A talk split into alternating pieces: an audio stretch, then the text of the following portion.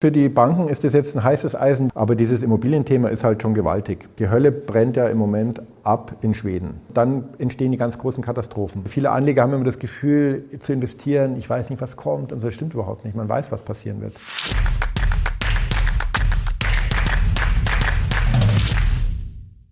Servus Leute und herzlich willkommen in einem brandneuen Video auf meinem Kanal. Mein Name ist Mario Lochner und ich bin heute zurück mit dem Gast schlechthin. Ihr kennt ihn alle.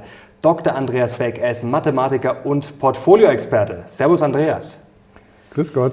Endlich Back mit Back. Es ist Zeit geworden. Die Leute haben sich natürlich schon drauf gefreut. Und heute wollen wir mal auf das große Ganze blicken. Es geht darum, wie baue ich ein sicheres Portfolio? Was gibt es überhaupt für Portfolioarten? Wir haben ja jetzt eine ja, neue Welt, da haben wir auch schon vor ein paar Wochen drüber gesprochen, durch die höheren Zinsen. Heute ist die Frage, ja, wie wirkt sich diese neue Welt auf die sämtlichen Assetklassen aus? Auf die Banken natürlich, auf Immobilien, auch auf Aktien und Anleihen. Und jetzt müssen wir aber mit einem unangenehmen Thema starten, was uns vielleicht auch noch weiter beschäftigen wird, die Banken. Da haben wir auch vor einigen Wochen ein Video gemacht, da hast du gesagt, ja, die große Krise fällt aus, die große Finanzkrise, es ist nicht der Lehman-Moment. Jetzt gibt es natürlich ständig einige in den Kommentaren, die sagen, ja, die Bankenkrise geht doch weiter, der Credit Crunch soll kommen. Ja, ist die Bankenkrise jetzt vorbei oder nicht? Aus der Perspektive einiger Regionalbanken ist sie definitiv nicht vorbei. Also eine Marktbereinigung wird weitergehen. Aber damals, vor inzwischen fünf oder sechs Wochen, war ja die Angst, dass es ein neuer Lehman-Moment wird und zum großen Zusammenbruch führt. Und da war damals eben schon absehbar, das wird nicht passieren, weil einmal ist es die Ursache der Krise eine ganz andere und zum Zweiten haben Zentralbanken und Bankenaufsicht ihre Hausaufgaben gemacht seit 2008 und alle Instrumente in der Tasche, äh, um das nicht eskalieren zu lassen. Und das war damals schon absehbar. Und das muss man einfach auch mal anerkennen, äh, dass wir heute in einer Welt leben, in der geräuschlos eine Großbank wie die Credit Suisse an einem Wochenende aus dem Markt genommen werden kann. Ähm, das war 2008 noch undenkbar. Also muss man vielleicht so formulieren, die Bankenkrise geht vielleicht, wahrscheinlich, wie man es auch immer sehen will, weiter. Also es können, werden noch Regionalbanken pleite gehen. Bankenkrise nicht vorbei, aber es ist halt nicht die Bankenkrise, ja, die viele jetzt äh, auf dem Schirm haben, der große Zusammenbruch, die große Finanzkrise. Kann man das so äh, formulieren? Also äh, wir haben jetzt ein ganz ne-, neues Zinsniveau mhm. und äh, viele Anleger, die jetzt erst sich vielleicht seit fünf oder zehn Jahren mit den Märkten beschäftigen, die kennen das ja gar nicht. Also ich sehe das jetzt bei Vermögensverwaltern. Zinsmanagement ist irgendwie ausgestorben. Da muss man in meinem Alter sein, um das noch gelernt zu haben. Äh, und äh, ein hohes Zinsniveau hat Einfluss auf alle Anlageklassen. Und äh, deswegen freue ich mich jetzt auf unser Gespräch, dass wir die verschiedenen Anlageklassen mal durchgehen und dann uns fragen, was bedeutet das eigentlich für die Vermögenssicherung und den Vermögensaufbau. Und eine Branche, die halt besonders sensibel betroffen ist, im positiven wie im negativen, ist die Bankenlandschaft, die zweite Branche ist die Immobilienwirtschaft. Mhm. Und insofern würde ich auch sagen, dass wir eben um, uns die nochmal genauer anschauen.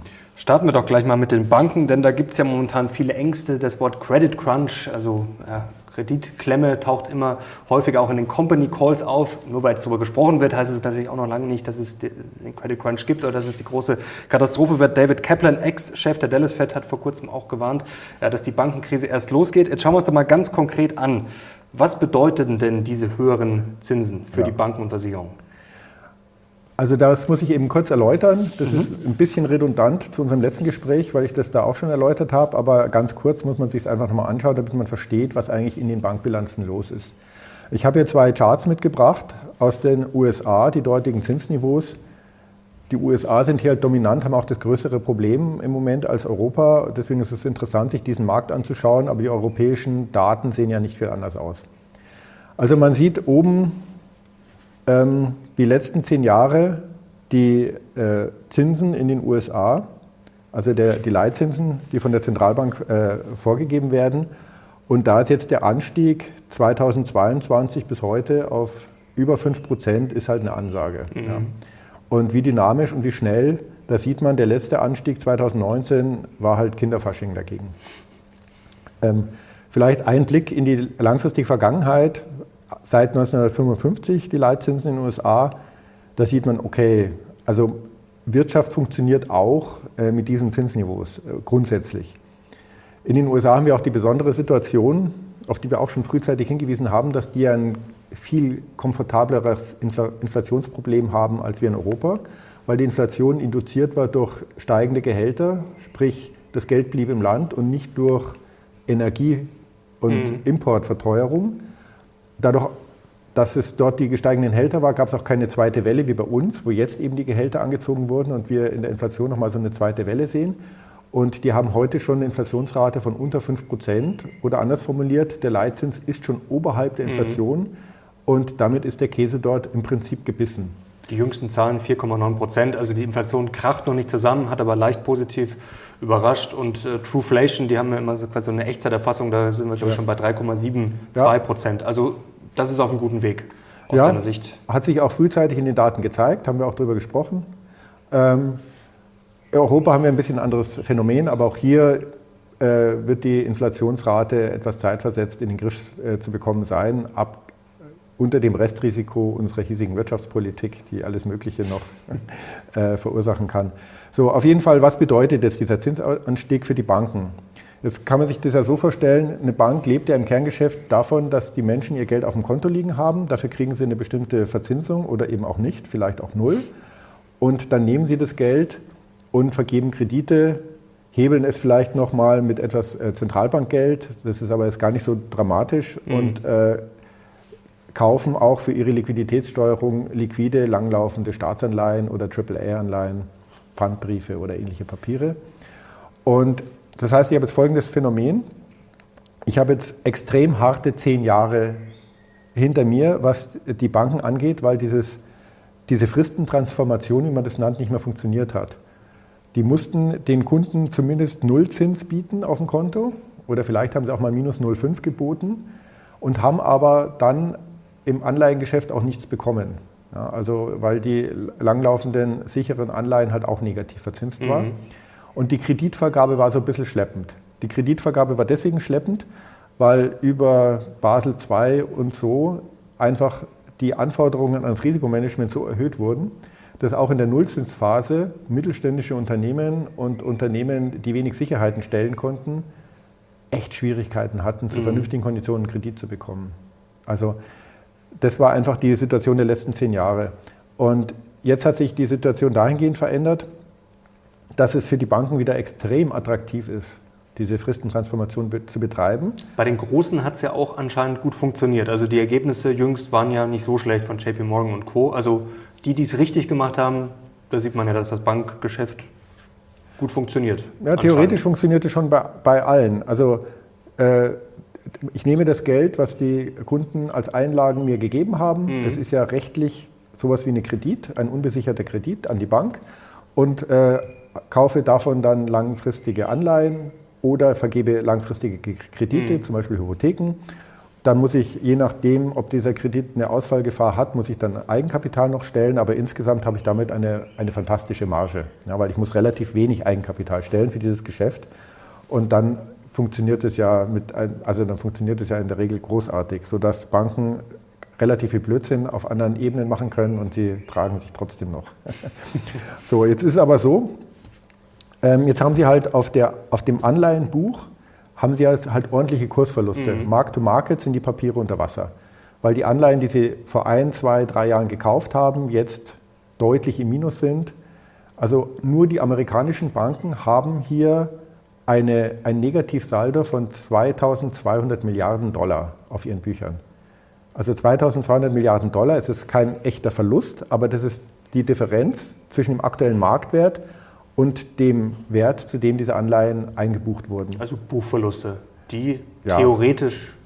So, die sind jetzt egal, weil von der Bankensteuerung kann ich das ganz tolerant handhaben, weil ich will die ja gar nicht verkaufen. Ich halte die bis zur Fälligkeit und mhm. da die kein Ausfallrisiko haben, werden die bedient und ich brauche dann nicht ein Risiko nachschießen. Das ist auch der große Unterschied zu Lehman. Ne? Und ähm, das heißt, ich habe nur so ein Zeitproblem. Für ein paar Jahre habe ich halt Mark-to-Market einen Verlust, aber der läuft sich mhm. über die Zeit raus. Das ganze Spiel funktioniert aber dann und nur dann, wenn die Kunden tatsächlich ihr Geld auf dem Konto lassen. Und das war jetzt das Problem von einigen Regionalbanken. Mhm die hier extrem schlampig gearbeitet haben im Risikomanagement. Das ist publik geworden. Und dann haben die Kunden gesagt, ja, dann nehme ich mein Geld mal lieber weg. Okay, und dann waren die gezwungen, Anleihen zu verkaufen und dann hat es halt nicht mehr funktioniert. Okay. Jetzt spiele ich mal ganz kurz Crash-Prophet. Jetzt wenn wir einfach mal dieses, ja, diese Spirale, jetzt wollen wir die Leute nicht nervös machen, aber was ja im Kleinen schon schiefgegangen ist, könnte das nicht theoretisch im Großen schiefgehen? Jetzt haben wir ja gelernt von den Assets der Banken, die gescheitert sind. Drei der vier größten Bankpleiten haben wir in diesem Jahr schon gesehen. Jetzt muss man die Assets natürlich immer einordnen, weil das ist natürlich immer schwer heute zu vergleichen mit äh, 1900 oder 1950. Aber auch wenn man sich das quasi ins Verhältnis zum Bruttoinlandsprodukt setzt, dann sind wir jetzt noch weit entfernt von der Finanzkrise. Aber trotzdem ist es schon ja, es ist schon gehörig sozusagen was verloren gegangen. Also wenn das jetzt so weitergeht, Credit Crunch und Co., vielleicht eine Rezession, theoretisch könnte es schiefgehen, oder? Wenn es blöd läuft. Ich finde, was das Unangenehme ist an den äh, Menschen, die propagieren, dass der große Zusammenbruch da vor der Tür steht. Mhm. Und das ist auch in den letzten 20 Jahren eigentlich immer schon, das finde ich, das Unangenehme an denen die stellen die Situation so dar, als könnte man mit einem Excel-Sheet ausrechnen, dass es jetzt zusammenbrechen muss. Ja, die schreiben dann ein populärwissenschaftliches Buch mit 235 Seiten und erklären, dass jeder es versteht, der, über, der gar keine Ahnung hat. Jeder versteht sofort, ach so, es muss zusammenbrechen. Ja.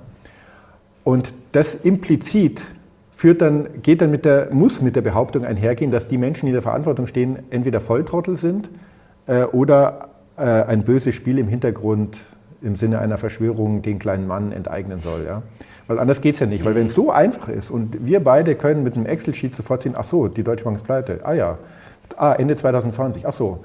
Ähm, und Aufsichtsrat, ähm, Bankenaufsicht und so weiter tun so, als gäbe es dieses Problem in der Form nicht, dann müssen die ja ein böses Spiel im Schilde führen. Und das ist eben falsch.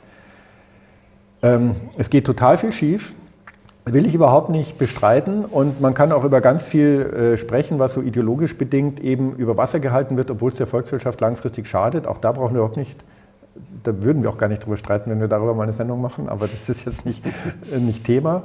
Und da, da sind auch übrigens diese extremen extrem aggressiven Bücher, die so einen Zusammenbruch vorhersagen, auch leider immer sehr fundiert. Also, dass ganz viel schief läuft, ja, okay. So, aber es ist ja hier einfach so, ob eine Bank pleite geht oder nicht, das entscheidet am Ende die Bankenaufsicht und die Zentralbank.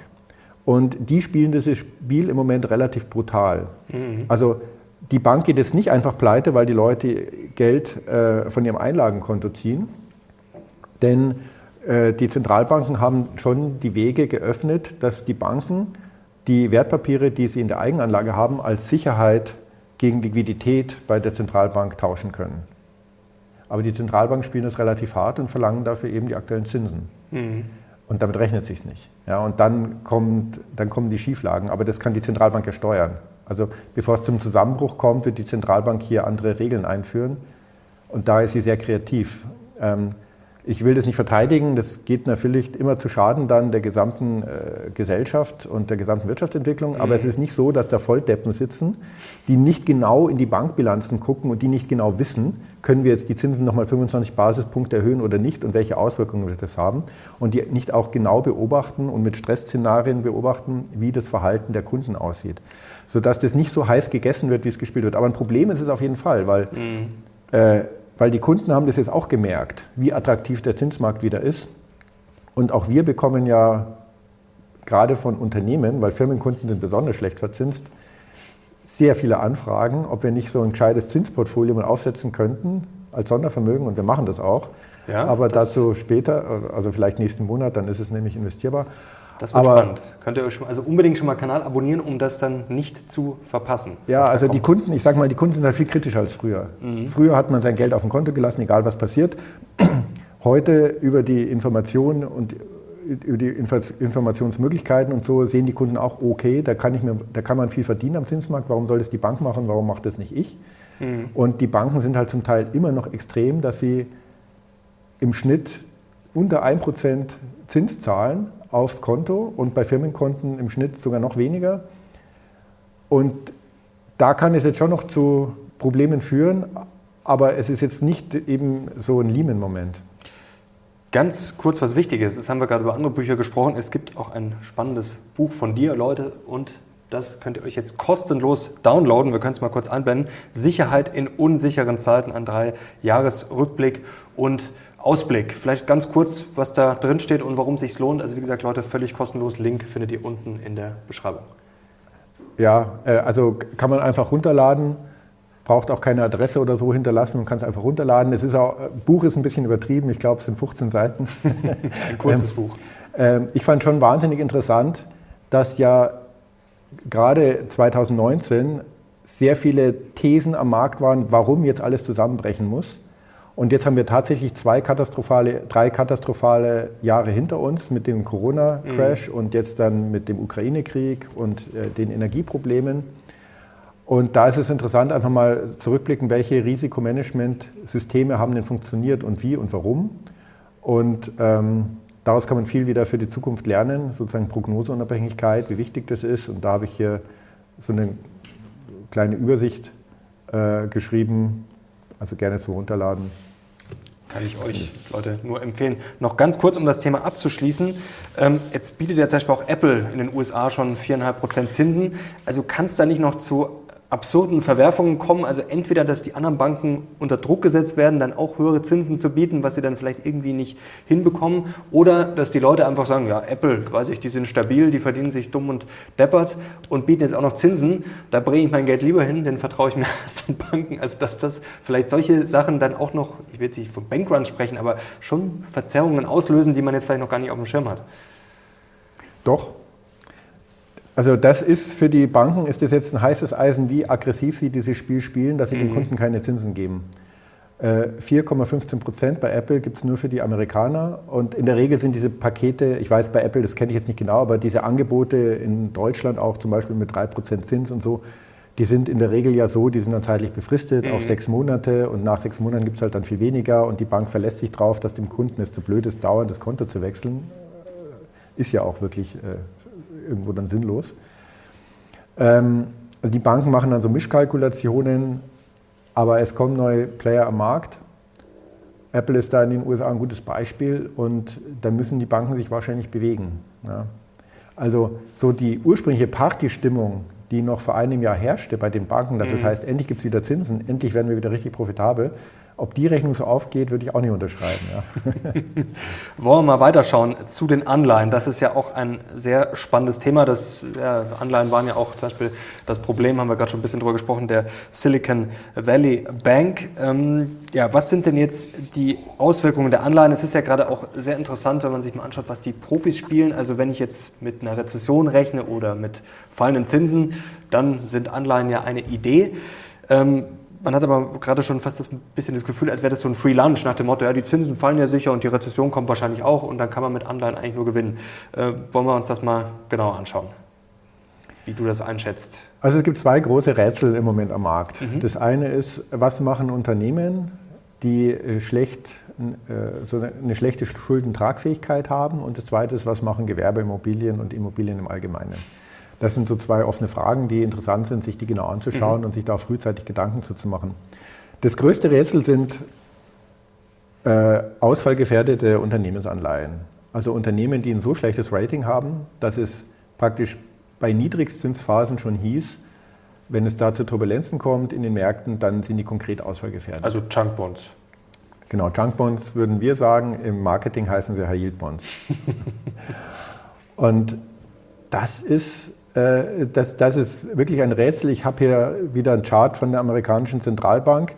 Die Risikoprämien solcher Hochzinsanleihen, Indizes, ähm, blau ist der amerikanische Markt, rot ist der Euromarkt. Also nur die Risikoprämien, also nicht die Zinsen. Da kommt mhm. sozusagen ein risikoloser Zins plus äh, Risikoprämie. Und da sieht man, die sind unterhalb der Niveaus, wie wir sie jetzt so 2022 gesehen haben, die meiste Zeit. Und das ist wirklich ein Rätsel, weil man kann sich das so vorstellen, dass sich Unternehmen einfach vor zwei Jahren in dem Segment noch für 6% verzinsen, ver, verschulden konnten, mhm. 5 bis 6 Prozent, und jetzt liegen die über 10 Prozent. Das heißt, das Geschäftsmodell muss hinreichend tragfähig sein, dass wenn die Anleihe ausläuft und mit einer neuen Anleihe die Schulden äh, verlängert werden, dass auch dieser neue Zinsdienst möglich ist. Aber Rätsel, also ist das dann eine Anomalie, bietet sich da eine Chance oder sieht man also, da irgendwas noch nicht, was vielleicht noch kommt? Naja, der Markt ist ja nicht doof. Ähm, Ich habe schon auch eine Theorie, warum das so ist, aber ich habe mit diversen Anleihespezialisten gesprochen in den USA und auch in Europa und es gibt, also es ist eigentlich ganz komisch, dass eigentlich überall bekomme ich den Konsens, die Risikoprämien sind viel zu niedrig und wir mhm. wissen auch nicht warum. Ja. aber, aber du hast eine Theorie. Aber diese Spezialisten sind ja die professionellen Händler und die machen ja den Preis. Und deswegen ist es immer komisch, wenn sich alle einig sind, da stimmt was nicht. Naja, ich habe, also ich glaube auch, dass sie zu niedrig sind. ähm, ich, also ich, ich glaube, da gibt es zwei Aspekte. Einmal, die, die meisten Unternehmen mit einer schlechten Bonität sind jetzt auch nicht ganz blind in diese Situation gelaufen, mhm. haben wenn möglich sich längerfristig verschuldet und haben auch in ihren Planungen nicht vorgesehen, dass die Zinsen immer bei Null bleiben, die risikolosen Zinsen, und haben sozusagen in ihren Planungen auch schon berücksichtigt, dass sie da mal mehr Schuldendienst leisten müssen.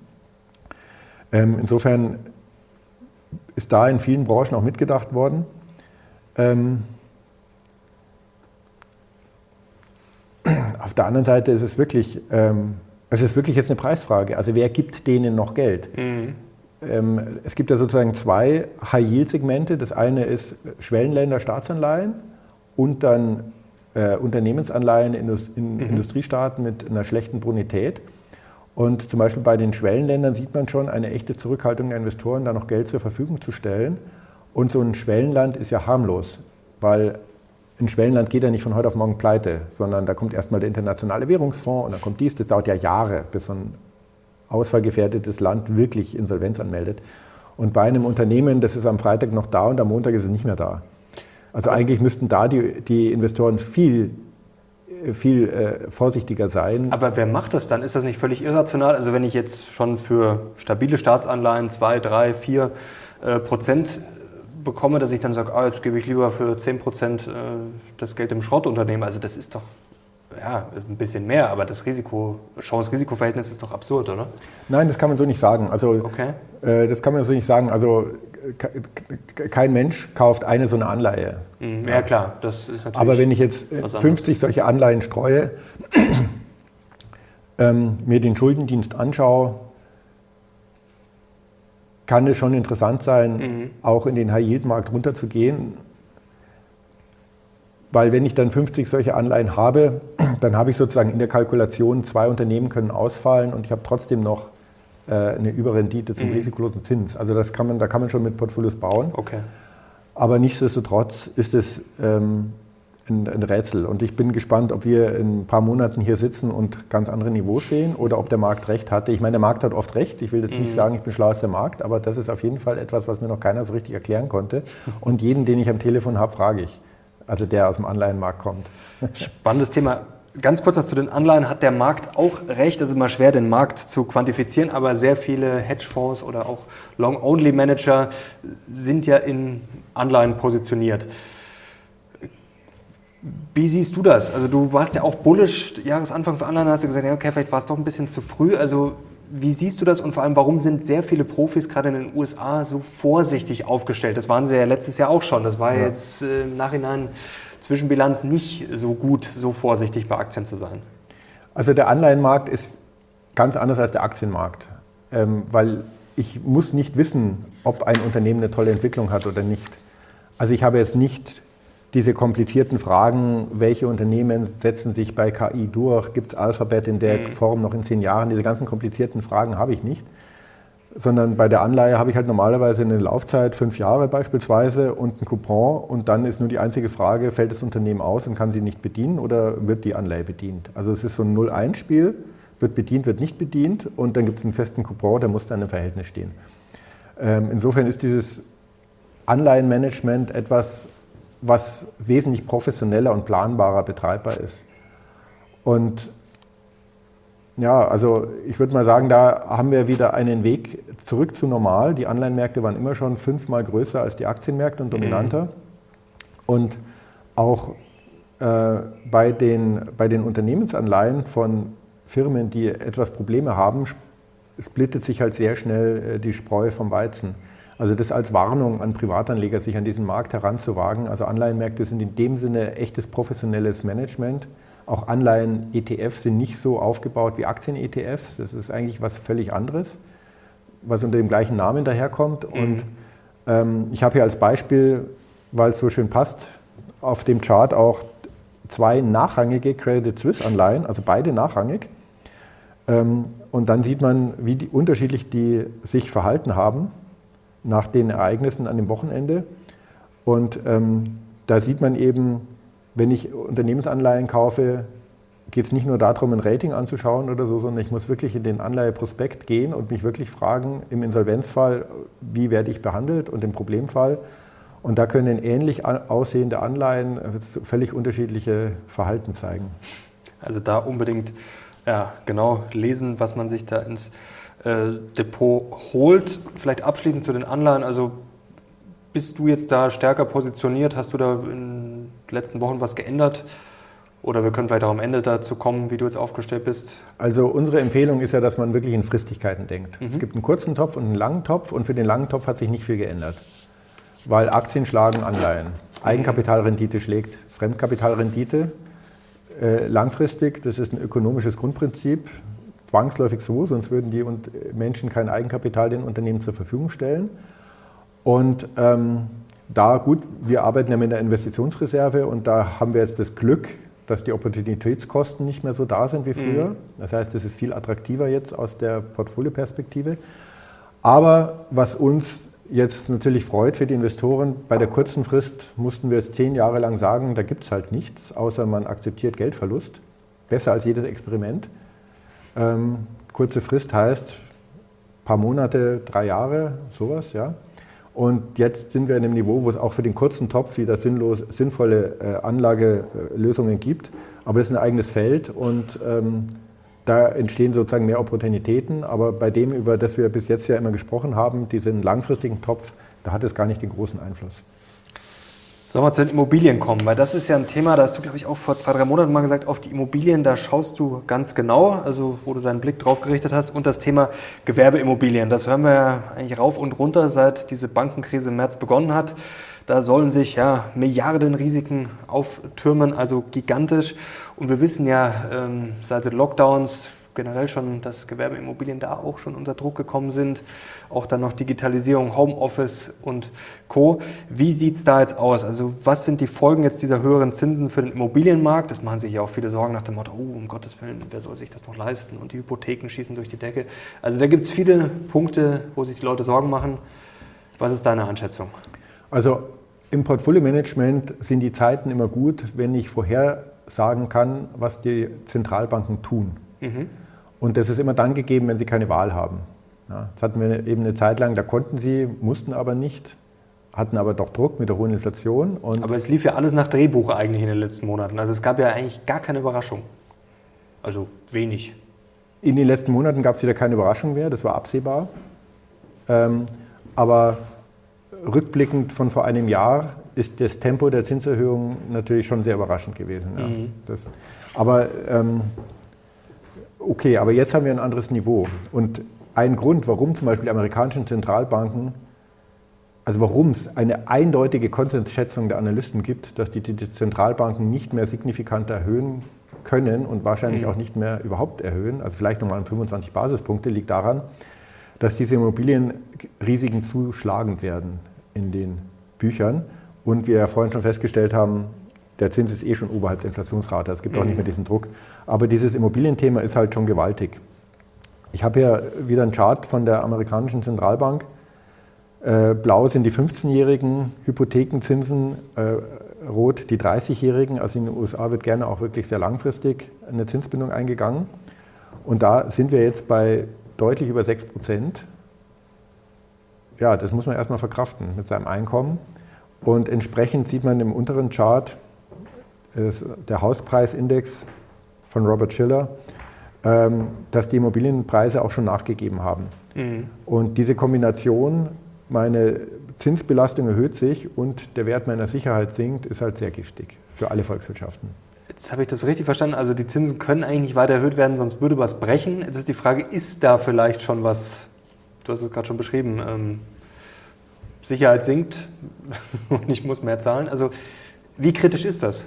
Das ist interessant, dass die, die Daten sind dann nicht eindeutig. Also ich, ich, ich tue es mal gleich international beantworten. Mhm. Die Hölle brennt ja im Moment ab in Schweden zum Beispiel. Mhm. Äh, Schweden ist ein Land, wo die meisten Hypotheken variabel verzinst sind und wir nicht den Luxus haben von Deutschland, wo sehr viele Zehn-Jahres-Hypotheken abschließen die ja erst in einigen Jahren überhaupt die neue Zinssituation mitkriegen und deswegen es keine großen Verwerfungen an den Märkten gibt. Es gibt sozusagen keine Zwangsversteigerungen. In anderen Ländern, wo sehr viel mit variabel verzinsten Hypotheken gearbeitet wurde, wie Schweden, mhm. da brennt schon die Bude jetzt. Ja? So. Ähm, die USA, würde ich sagen, die liegen da so in der Mitte. Also ja, die Verwerfungen sind da. Ähm, das wird auch die eine oder andere Bank vielleicht wirklich in Probleme bringen. Interessant ist, dass eine Bank wie die Arealbank zum Beispiel, die auf dieses Risikomanagement spezialisiert ist, noch wenig Probleme zu haben scheint. Mhm. Ähm, aber da muss man mal sehen. Ich finde es auf jeden Fall aus der deutschen Perspektive sehr interessant, dass der Immobilienmarkt, der besteht ja innerhalb von drei Arten, wie ich investieren kann als Privatanleger. Das eine ist, ich kann ja selber eine Immobilie kaufen und da sehen wir einen absoluten Stillstand. Mhm. Also Luxusimmobilien gehen noch, Luxussegment hat sich sowieso abgekoppelt bei allem, von der Handtasche bis zum Auto, bis zur Immobilie. Gut, ja. Das Haus am See verliert keinen Wert. Ähm, aber die 0815 äh, Zweizimmer, Dreizimmer Mietimmobilie äh, hat schon signifikant Wertabschläge und ist trotzdem nicht handelbar. Also es findet praktisch kein Handel statt. Das ist enorm. Ähm, das zweite sind ähm, offene Immobilienfonds, sehr beliebt bei deutschen mhm. Privatanlegern nach wie vor. Die haben es noch nicht für nötig befunden, überhaupt signifikante Wertabschläge zu machen, weisen immer noch Gewinne aus. Finde ich echt ein Rätsel. Also ich meine, das ist natürlich so ein, so ein Bewertungsspiel. Ja. Die bewerten anders als Markt und äh, kann man ja alles machen. Trotzdem bin ich erstaunlich, dass die immer noch gekauft werden zu den mhm. jetzigen Bewertungen. Und das dritte sind dann die Immobilienaktien. Und da haben wir ja massive Einbrüche schon. Also 40, 50 Prozent äh, Wertverlust bei Immobilienaktien wie Vonovia, die sind an der Tagesordnung. Und insofern ist das sehr interessant. Wir haben also praktisch dreimal die gleiche Anlageklasse. Einmal mit 50 Prozent Verlust, einmal mit Marktstillstand und einmal mit äh, immer noch äh, Bestseller-Qualität am Bankschalter. Luxus ist ein gutes Thema. Was auch sehr gut läuft, nur kurze Zusatzinfo, äh, Yachtaktien. Faszinierend. Also da steigen die Margen seit Jahren. Vielleicht sollten wir ins Yachtbusiness wechseln, wenn es hier nicht mehr läuft. Ähm, kurze, äh, kurzer Fun Fact. Äh, jetzt wird es wieder ernst. Gewerbeimmobilien, das ist ja das Thema. Wie gefährlich ist das denn jetzt? Wie gesagt, es ist ein schwieriges Marktumfeld. Es ist relativ großes Volumen und angeblich, beziehungsweise was heißt angeblich, äh, wir wissen, dass das bei sehr vielen Regionalbanken liegt. Also das ist doch eine unangenehme Mischung, oder? Also zur Yacht, da gibt es einen netten Witz, der in Bankerkreisen äh, erzählt wird, How to stay rich. Und äh, die Antwort lautet, No first boat, no second wife, no third house. also nicht nicht als Frauen diskriminierend zu interpretieren, aber der Witz ist insofern lustig, also stimmt. Ja. Schreibt euch das hinter no, die Ohren. No first boat. Ja, also.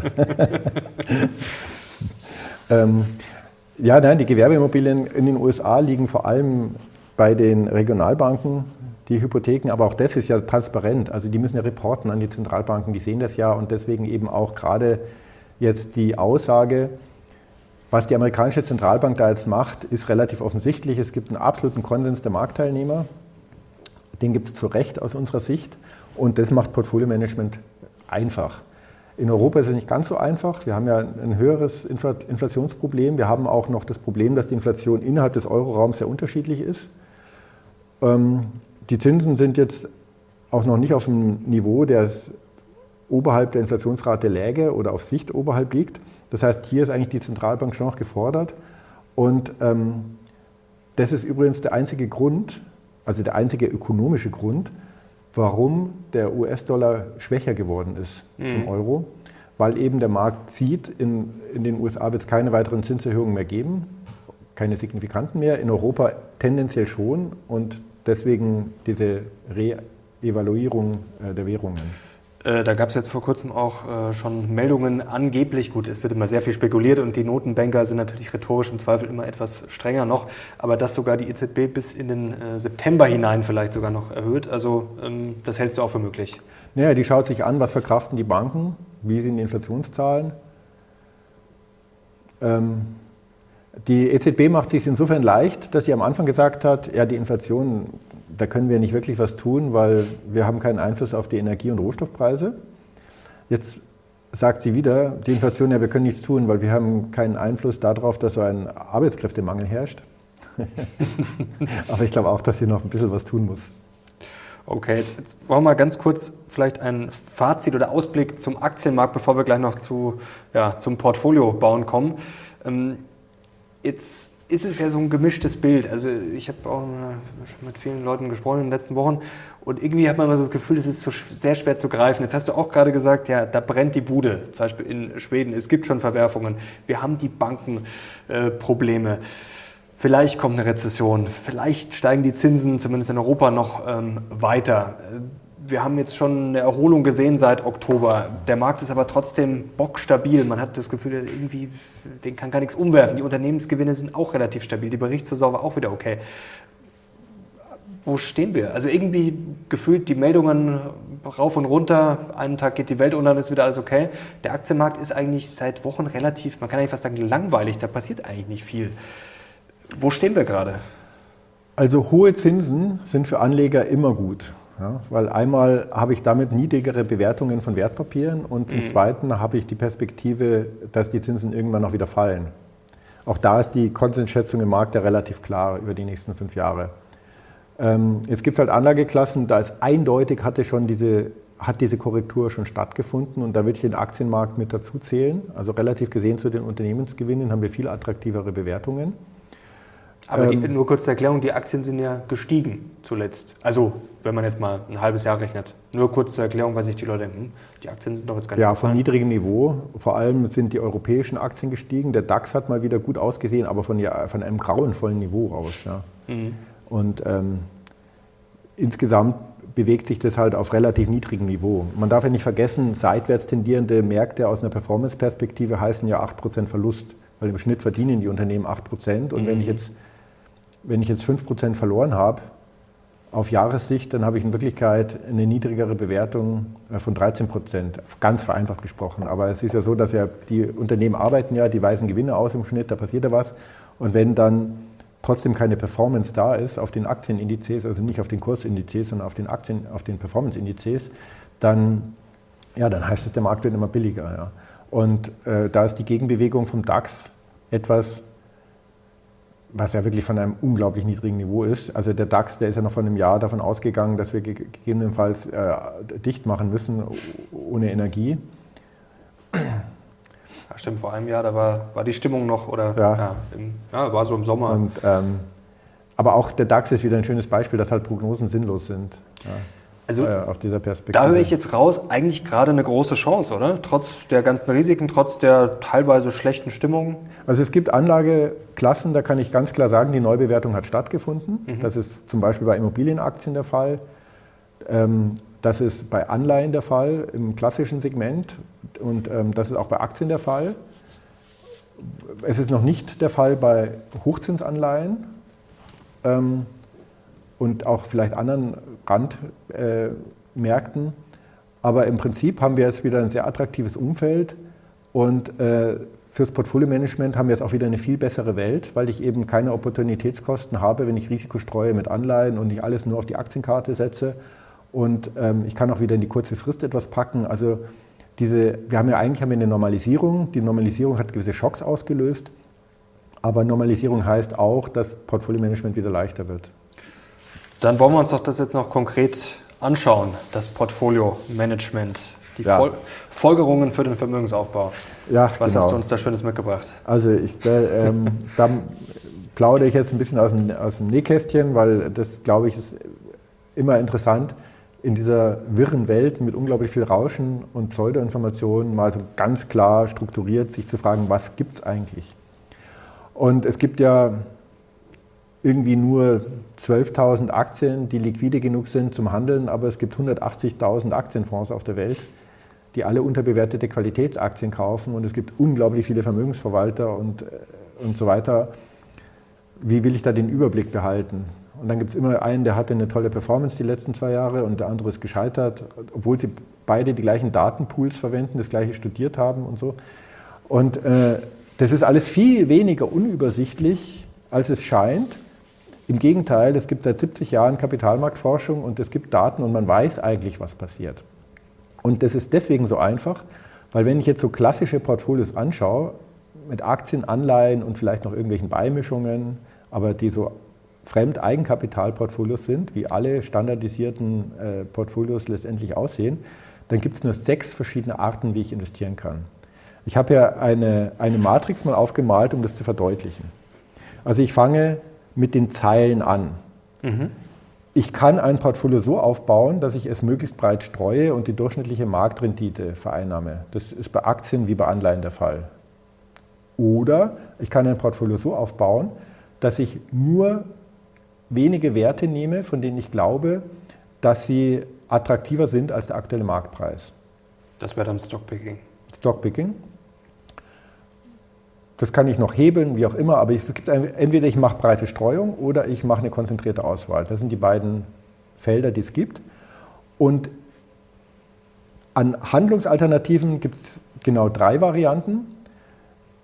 Ähm, nämlich in der Krise handle ich zyklisch. Das heißt, ich habe eine gewisse Aktienquote, 60 Prozent, und dann brechen die Aktienmärkte ein wegen Fukushima. Ähm, die Risikokennzahlen schießen nach oben, die Unsicherheit steigt, die Kunden werden nervös und dann verkaufe ich nochmal Aktien und gehe raus aus meinen Risikopositionen. Das ist zyklisches Handeln, das ist eine Handlungsoption. Mhm. Die zweite Handlungsoption ist, ich bin, man nennt das passiv, äh, ich mache einfach nur ein Rebalancing und nach der Krise ist meine Aktienquote gefallen und ich setze sie wieder aufs alte Niveau, zum Beispiel 60 Prozent. Und die dritte Variante, ich mache es antizyklisch, schaue mir die fundamentalen Bewertungen an und das bedeutet, dass ich in der Krise Chancen nutze und die Aktienquote äh, erhöhe über normal, weil jetzt besonders viel Risikoprämien gezahlt werden. Andersrum funktioniert es auch, oder? Also antizyklisch, das heißt, wenn die Bewertungen hoch sind, reduziere ich und zyklisch heißt dann, dass ich dann Momentum genau. mitnehme sozusagen, drauf genau. surfe. Andersrum funktioniert es natürlich genauso.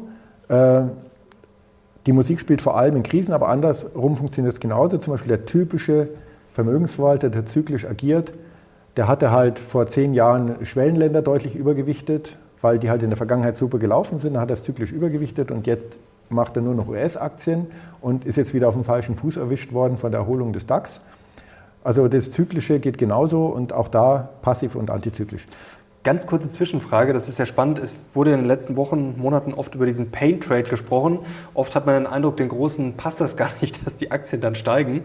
Ähm, ist das dann so, dass man dann irgendwann rein muss? Also entweder weil man sich vor den Kunden rechtfertigen muss, nach dem Motto, ja, wir sind ja hier viel zu wenig investiert und das steigt dauernd, oder weil man dann eben nach den Regularien, wie du es gerade beschrieben hast, weil man dann eben sagen, ja, rein muss, wenn es steigt, weil man dann eben zyklisch handeln muss. Also gibt es das wirklich? Ja, natürlich. Dieses, Trade? Natürlich, dieses zyklische Handeln ist sehr giftig. Mhm. Das ist sehr giftig. Weil vielleicht liegt man manchmal richtig, aber man liegt halt auch manchmal falsch. Und wenn man falsch liegt, dann läuft die Benchmark davon. Es sind noch drei Monate bis zu den Reporting-Terminen beim Kunden und jetzt weiß der Vermögensverwalter, wenn er jetzt nicht aufholt, dann verliert das Mandat. Also mhm. geht er besondere Risiken ein. Und dann muss er irgendwie mit dem Risiko hinterherlaufen und vielleicht ist das dann zeitlich wieder falsch. Zu spät dann? Weil der Markt hatte sich ja schon erholt und dann entstehen die ganz großen Katastrophen. Sehen wir immer wieder ganz mhm. konkret, mhm. auch bei renommierten Häusern, dass das passiert. Ja. Vielleicht noch eine Bemerkung, bevor wir uns anschauen, was für Eigenschaften diese sechs Felder haben, weil die Eigenschaften, die sind eben die weiß, ich, die weiß man heute schon. Die sind, wie gesagt, da gibt es umfassende Datenanalysen. Passiv und antizyklisch ist sehr nah, aneinander, sehr nah beieinander, mhm. weil passiv ist ja nicht wirklich passiv. Ich nehme wieder ein 60 Aktien, 40 Rentenportfolio, ich nehme wieder eine Krise, die Aktienmärkte brechen ein, wir unterstellen, die Anleihen bleiben konstant. Dann habe ich ja meinetwegen 50-50, weil die Aktienmärkte ja so stark eingebrochen sind. Passiv im eigentlichen Sinne wäre zyklisch, weil ich tue gar nichts und habe dann automatisch die geringere Quote. Mhm. Ähm, das, was die Menschen unter passiv verstehen, bedeutet eine aktive Handlung, nämlich die Aktienquote wieder hochzufahren, also aktiv zu sagen, jetzt ist Timing, jetzt kaufe ich. Ja. Das, nur, das heißt, passiv ist in gewisser Hinsicht viel näher an dem Antizyklischen, als es an dem Zyklischen ist. Deswegen ist passiv investieren auch etwas, was grundsätzlich funktioniert. Ja. Mhm. Ähm, also passiv heißt eigentlich, ich habe einen Plan und passe diesen Plan immer wieder an, wenn er quasi, wenn es Abweichungen gibt. Einen Plan habe ich auch beim Antizyklischen und beim Zyklischen. Aber äh, passiv heißt, dass ich tendenziell meine Handlungsaktivitäten äh, gegen den Markt mache. Wenn der Markt mhm. gefallen ist, kaufe ich, wenn der Markt gestiegen ist, verkaufe ich. Ja? Und ähm, deswegen ist, also passiv ist einfach aus meiner Sicht ein ganz ungünstiger Begriff, ja? sondern es geht eigentlich, eigentlich sollte sich die Kapitalmarktforschung viel mehr darauf konzentrieren, welche Formen des antizyklischen Investierens bieten denn langfristig den höchsten Mehrwert. Und ähm, das geht so ein bisschen unter, weil, äh, weil eben passiv so als eigene Kategorie gesehen wird. Das Lustige ist, passiv gibt es ja eigentlich gar nicht. Du hast es ja gerade schon erklärt. Also wenn ich quasi nachjustiere, bin ich ja eigentlich antizyklisch und wenn ich gar nichts mache, bin ich ja eigentlich zyklisch. Also ja. gibt es ja passiv eigentlich, ja, eigentlich gibt es das ja gar nicht, wenn man es jetzt mal so betrachtet. Ja, investieren ist immer was Aktives. Mhm. Das ist, ist tatsächlich so. Ja. Äh, sehe ich genauso. Also zumindest bei, äh, bei Portfolios, äh, die in mehreren Anlageklassen investieren. Auch zum Beispiel ein Index ist ja überhaupt nicht passiv. Ein DAX 40 verändert ja seine Gewichtung dauernd mhm. und auch ein MSCI World verändert seine Gewichtung dauernd. 89 war Japan mit 40 Prozent übergewichtet, jetzt ist die USA mit 68 äh, Prozent gewichtet und so weiter. Wo ist das passiv? Ähm, es ist übrigens dann zyklisch. Also die klassischen Indizes arbeiten dann sehr zyklisch, dass sie ja immer das am höchsten gewichten, was Klar, am besten was, gelaufen was ist. Was am besten läuft, ja. Okay, gut. Jetzt kommen wir schon moderne Kunst. Ja, jetzt kommen wir zur spannenden Blatt. Frage. Ähm, es gibt keine Überraschungen. Also viele Anleger haben immer das Gefühl, zu investieren, ich weiß nicht, was kommt. Und das stimmt überhaupt nicht. Man weiß, was passieren wird. Also, und zwar? Und ähm, ich habe das hier farblich markiert. Also es gibt, äh, es gibt sozusagen drei Arten, wie sich Portfolios im Stressfall verhalten.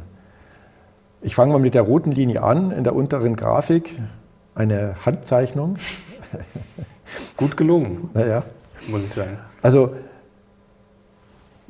ich habe normale Marktphasen und dann passiert irgendein Ereignis am Markt.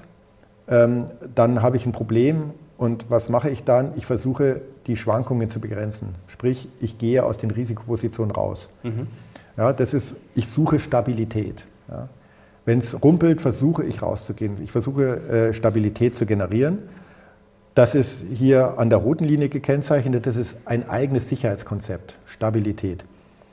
Ähm, das Gegenmodell aus der Perspektive von äh, der Systemtheorie ist die blaue Linie. Das ist Antifragilität. Das heißt, ich akzeptiere kurzfristig erhöhte Schwankungen, damit ich langfristig mehr Sicherheit habe mhm. oder einen höheren Erwartungswert habe. Also äh, ein Baum zum Beispiel ist antifragil, weil wenn der Sturm kommt, dann ist er zwar nicht so fest wie, äh, wie eine Mauer, aber dadurch, dass er sich biegen kann, ähm, hat er kein Problem. Und eine Mauer, die ist halt ganz lange ganz stabil und dann ist sie halt weg oder so. Ne? Es gibt also ja auch die Häuser in Erdbebengebieten, die sich leicht mitbewegen und dadurch ja, genau. also nicht ich kaputt kann, gehen. Äh, antifragile Konzepte, die muss man sich wie so ein Gummiband vorstellen, die, die leben mit der Unsicherheit der Zukunft und lassen die zu. Ein mhm. Mischwald ist zum Beispiel auch antifragil. Im Mischwald ist es wurscht, wenn es mal trocken ist oder mal feucht ist. Ja? Wenn ich mir überlege, welche Pflanze passt am besten in die hiesige Umgebung, ich, ich pflanze nur diesen Baum, dann bin ich vermeintlich stabil, aber äh, plötzlich ist halt alles weg. Ja. Mhm. Und so, das, was natürlich jetzt auch noch existiert, ist, ich mache prognosebasiertes Agieren. Das heißt, ich versuche die Zukunft vorherzusagen und dann richtig zu reagieren und das ist fragil, das kennt man. Also es gibt natürlich auch noch Systeme, die weder fragil, also die, äh, die weder robust noch ultra stabil sind. Also, ja. Und ähm, so, jetzt kann ich das eben eindeutig zuordnen. Ich fange mal zyklisch breite Streuung an. Ähm, das ist im Prinzip robust, ja, weil mhm. ich akzeptiere ein gewisses Risikobudget und wenn das aufgebraucht ist, dann gehe ich aus den Risiken raus. Dann habe ich den Verlust Pech gehabt, aber ich kann dem Kunden von Anfang an versprechen, gewisse Verlustschwellen werden nicht überschritten. Mhm. das hat eine absolute Daseinsberechtigung im Portfolio-Management. Es gibt Anlageziele, da muss das so sein. Insbesondere natürlich bei der kurzen Frist, aber auch bei gewissen Garantieportfolios muss das so sein. Das geht nicht anders. Also man kann ja nicht immer sagen, das eine ist gut, das andere ist schlecht, sondern äh, eine breite Streuung und zyklisches Agieren ist etwas, äh, das hat eine positive, eine bestimmte positive Sicherheitskomponente, die man als Robustheit bezeichnen kann. So, wenn ich jetzt hier bleibe beim zyklischen Agieren, eine konzentrierte Auswahl, die ist relativ giftig. Mhm. Weil das kann funktionieren oder auch nicht. Ja, weil ähm, dadurch, dass ich eine konzentrierte Auswahl habe, kann ich halt auch sehr schnell in Totalausfallrisiken reinfallen, bevor ich reagiere. Also aber warum ist jetzt hier noch robust dabei? Also wenn es quasi gut geht, aber dann ist es ja eigentlich nicht robust oder wenn es quasi gewisserweise ein Glücksspiel oder ja, es, na, es, es, herrscht diese Unsicherheit. Also ich gucke ein Jahr später wieder drauf und dann kann es geklappt haben oder nicht. Es herrscht mhm. eine Unsicherheit. Punkt. Ähm, es kann auch besser laufen, natürlich, als wenn ich breit streue. Wenn ich nämlich genau die Unternehmen herausgegriffen habe, die eben von einer Corona-Krise nicht betroffen sind oder von einem Ukraine-Krieg, das muss ich natürlich vorher gewusst haben, mhm. die besonders äh, stabil sind. Also es kann funktionieren, es muss aber nicht funktionieren. Das ist etwas, das ist dann im professionellen Management praktisch nicht akzeptabel, weil ich brauche vorher die Sicherheit, ob es funktioniert oder nicht. So beim Antizyklischen ist es so, ähm, wenn ich sehr breit streue, dann habe ich diese Totalausfallrisiken nicht und dann kann ich ganz bewusst äh, Krisen nutzen, um Aktienquoten aufzubauen auf bis zu 100 Prozent im Zweifelsfall und dann habe ich diesen Effekt, dass ich von Krisen profitiere in dem Sinne, dass mein Erwartungswert steigt.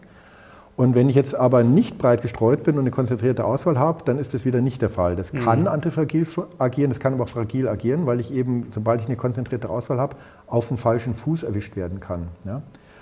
Und äh, passiv, habe ich vorhin gesagt, äh, ist so eine, so eine Mischkomponente, die ich jetzt hier nicht gesondert klassifiziere.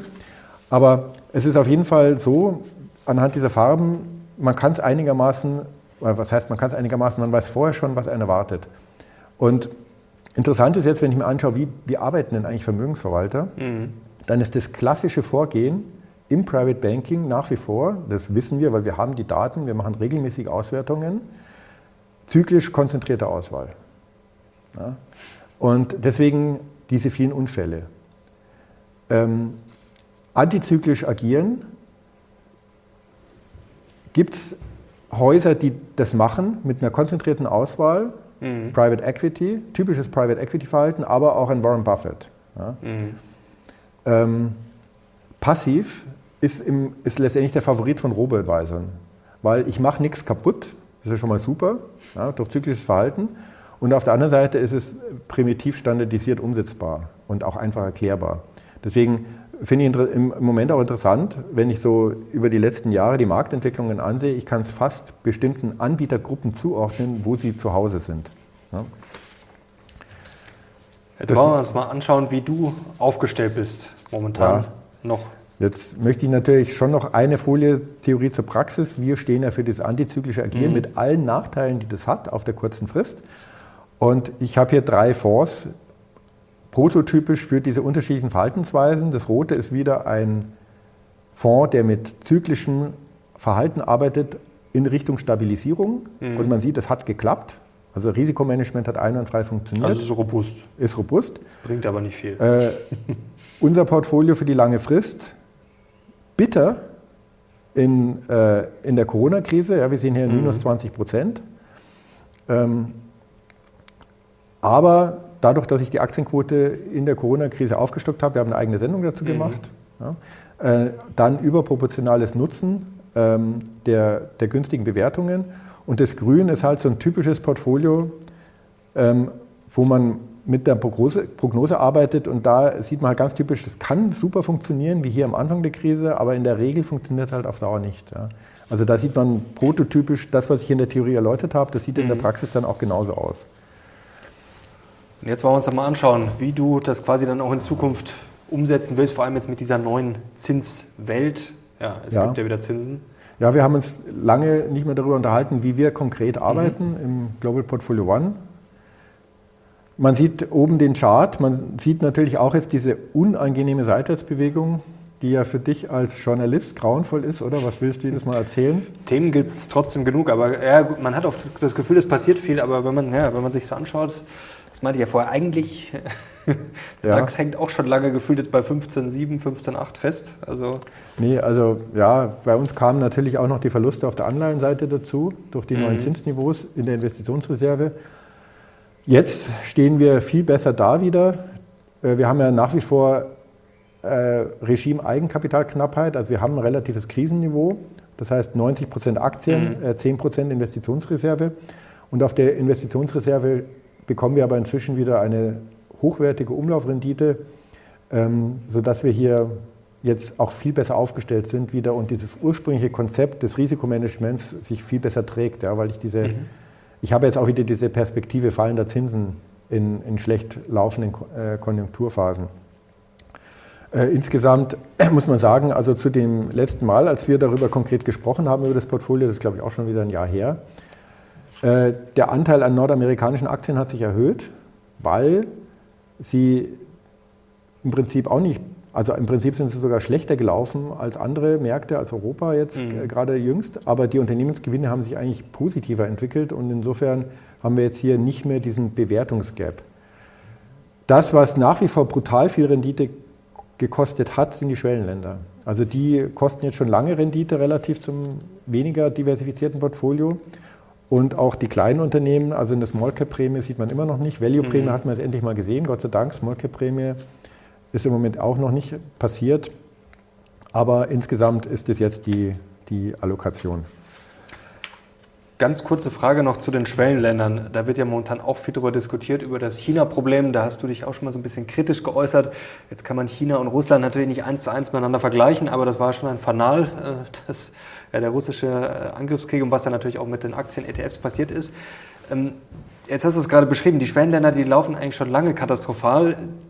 Theoretisch müsste sich das ja irgendwann umkehren, aber Garantie gibt es dafür eigentlich auch keine, oder? Vor allem, wenn wir jetzt noch diese ganzen China-Risiken haben und gerade dieses Taiwan-Problem, das kann sich ja ziehen. Das kann sich ja über zwei, drei, fünf, zehn, vielleicht sogar 20 Jahre ziehen. Also ist das eine Überlegung, dass du sagst, ja, vielleicht sollte man auf Schwellenländer, auch wenn das theoretisch äh, viel Rendite verspricht, vielleicht sollte man das einfach rausnehmen? Ja, also man darf einen Fehler nicht machen, dass man Analogien sieht, wo sie nicht wirklich sind. Mhm. Den Fehler macht man ja immer total mhm. gerne.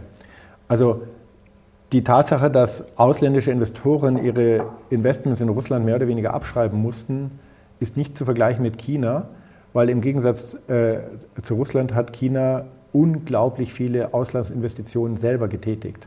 Mhm. Also nicht nur vom Hafen in Piräus bis jetzt im Hafen Hamburg, sondern auch Unternehmenskäufe getätigt.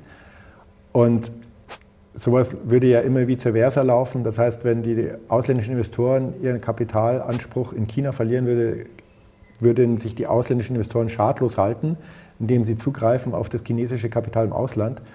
Und das wäre für China ein extrem schlechtes Geschäft. Also das ist einfach nicht vergleichbar. Trotzdem denke ich, man muss mit Risikoabschlägen äh, arbeiten. Auf den ersten Blick sind chinesische Unternehmen billig wie nie Mhm. Aber man muss hier mit, einer, mit, einem Risikoabschlag arbeiten und das machen wir auch. Ähm, das heißt, ihr werdet weiter reduzieren oder, oder was heißt das konkret? Ja, wir sind im Moment sind wir noch übergewichtet. Also wenn ich den MSCI All Countries World Investable Markets anschaue, dann hätte ich eine Schwellenländerquote von unter 9 Prozent. Wir sind mhm. bei 11 Prozent. Ähm, also wenn ich rein, wenn ich rein die den Gleichwertindex nehmen würde und die Bewertung der Unternehmen würde, wäre ich tendenziell eher bei 13 Prozent. Mhm. Ja, also wir haben ja so im Regelwerk eine gewisse Toleranzschwelle über Risikoabschläge und die greifen jetzt hier schon und wenn das so weitergeht, dann werden wir irgendwann nur noch bei 10 Prozent Schwellenländer sein. Ja. Aber vielleicht gibt es ja auch mal wieder Gegenbewegungen. Also das ist ja immer, das, wir reden ja über politische Handlungen und mhm. gerade politische Handlungen sieht man an der Corona-Krise in China, die sind ja nicht prognostizierbar gerade in Diktaturen kann ja morgen gleich eine andere Entscheidung fällen und dann schaut es übermorgen schon wieder anders aus. Also ich würde jetzt auch, viele Privatanleger sind ja auch nach wie vor sehr stark in, in Schwellenländern investiert, haben MSCI Emerging Market als relevanten Baustein im Portfolio. Das ist schon okay. Ja. Also vielleicht nicht 30 Prozent, wie es gerne propagiert wird, aber die gehören einfach zur Weltwirtschaft dazu und äh, die kann man sich auch nicht mehr wegdenken. Andreas, das war heute ein ja, sehr wilder, tiefgängiger Ritt durch sämtliche Anlageklassen. Also ich glaube, da bleiben jetzt keine Fragen mehr offen. Ja, ich habe als letzte Folie noch äh, kurz vielleicht, äh, wie die verschiedenen Märkte jetzt gelaufen sind, seitdem die Krise losgegangen ist. Das ist jetzt seit. Ja, ja genau, ich habe so Anfang 2022. Ja, genau. äh, das auch nur nochmal, dass man das einordnet. Also der große Verlierer die Schwellenländer. Da sehen wir es, ja. Der große Gewinner Europa. Obwohl beide eigentlich am gleichen Risiko hängen. Also gerade die europäische Wirtschaft und die chinesische Wirtschaft und auch die europäische Wirtschaft und die Rohstoff- und Energielieferungen aus Schwellenländern sind extrem miteinander verwoben. Und äh, trotzdem sind das die beiden Ausreißer an den Märkten. Ähm, so viel dazu, dass man das auch nicht immer alles erklären kann.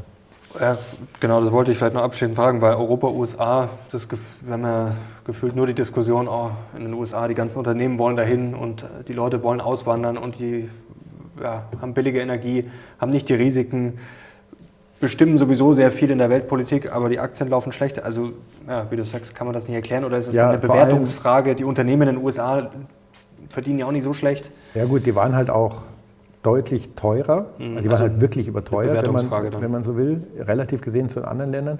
Und ich kann wirklich nur appellieren an jeden, der sich mit den Aktienmärkten beschäftigt. Niemand weiß, ob in zwölf Monaten die Schwellenländer vorne sind und Europa wieder hinten oder die USA doch wieder da und so weiter. Oder Japan, wo bleibt Japan? Völlig unterbewertet, die Aktien. Auf Aber auch schon sehr lang. Ja, da warte ich jetzt auch schon seit Jahrzehnten drauf. Aber es ist einfach nicht prognostizierbar. Es bleibt nur die breite Streuung. Das ist doch das perfekte Schlusswort. Andreas, herzlichen Dank dir. Ich hoffe, euch hat es gefallen, euch hat es weitergeholfen. Gerne Daumen hoch, natürlich Kanal unbedingt abonnieren und ja, ich würde mir sofort kostenlos hier das Büchlein, Buch, kurze Buch, wie auch immer, von Andreas holen. Danke dir, danke euch fürs Zuschauen. Wir sind jetzt raus. Bis zum nächsten Mal. Ciao. Vielen, vielen Dank.